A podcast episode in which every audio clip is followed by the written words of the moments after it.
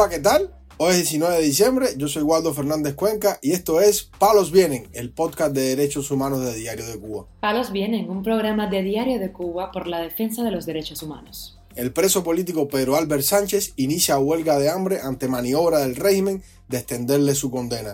Un opositor en Guantánamo bajo acoso constante de la seguridad del Estado. Dos presos políticos en Camagüey llevan más de 20 días en huelga de hambre. Lo más relevante del día relacionado con los derechos humanos en Palos Vientos.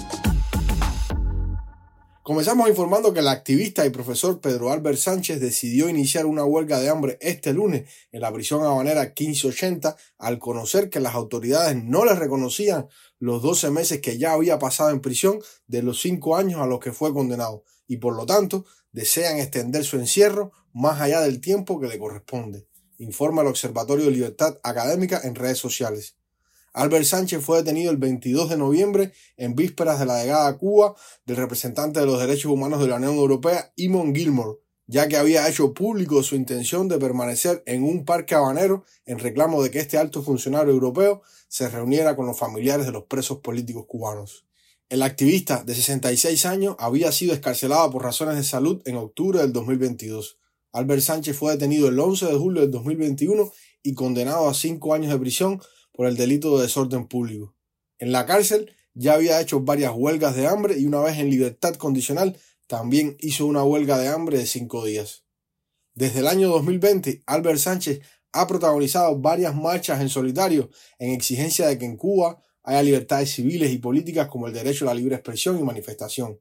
Que esta huelga de hambre se extienda debido a su delicada situación de salud al ser paciente oncológico puede generar un desenlace fatal. Damos a conocer también que el opositor Joandis Beltrán Gamboa, miembro de la Unión Patriótica de Cuba, fue nuevamente citado para comparecer este lunes ante la Policía Política de Guantánamo.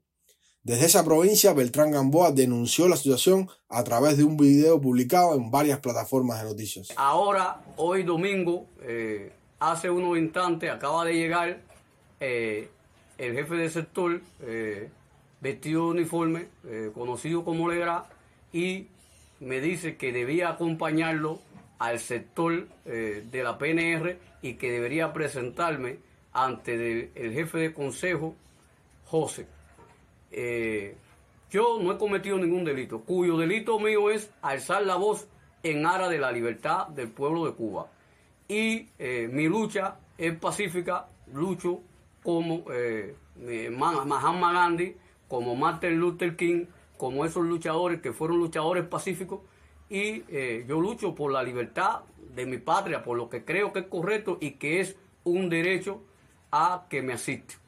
Y pongo primero a Cuba empezando desde cero. Beltrán Gamboa apuntó además que no le ha faltado el respeto a ningún oficial para que no lo puedan encauzar por ningún delito a los que recurre habitualmente las fuerzas represivas del régimen. Dejo esto bien claro porque la seguridad del Estado pudiera estar tramando alguna trampa para poder llevarme a prisión y eh, buscaría eh, algunos de los pretextos que siempre busca. Soy pacífico, no soy violento, eh, no le falto el respeto a ningún oficial para que no me puedan encauzar en un delito de desacato, de desorden público o de atentado. El activista y colaborador del Observatorio Cubano de Derechos Humanos denunciaba a finales de noviembre que tanto él como su hijo de 18 años habían sido citados por la seguridad del Estado, algo que considera como acoso debido a su labor disidente y denuncias contra el régimen cubano. A principios de diciembre, el opositor fue sacado violentamente de su casa por fuerzas de la policía y de la seguridad del Estado y le ocuparon varias pertenencias personales, según denunció su esposa en ese momento. Palos viene. Para finalizar, informamos que el preso político Alain Forbes Lamorú fue trasladado de la prisión de Kilo 8 a la de Kilo 7 en Camagüey, pero continúa en huelga de hambre, acción que inició el 24 de noviembre en la primera prisión, informa el activista Jordan Marrero Huerta.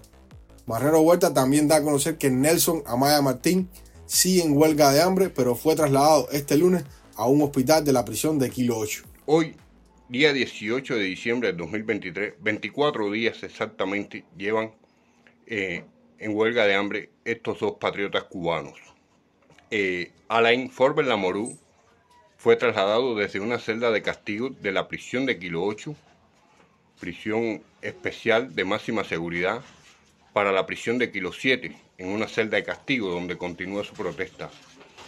Nelson Amaya Martín continuaba en una de las celdas tapiadas en la prisión de Kilo 8, donde eh, mantiene su protesta. Y la urgencia es que Nelson Amaya Martín acaba de ser sacado de la celda de castigo donde permanecía en condiciones infrahumanas y trasladado para el hospital de Kilo 8, ubicado en la prisión de igual nombre.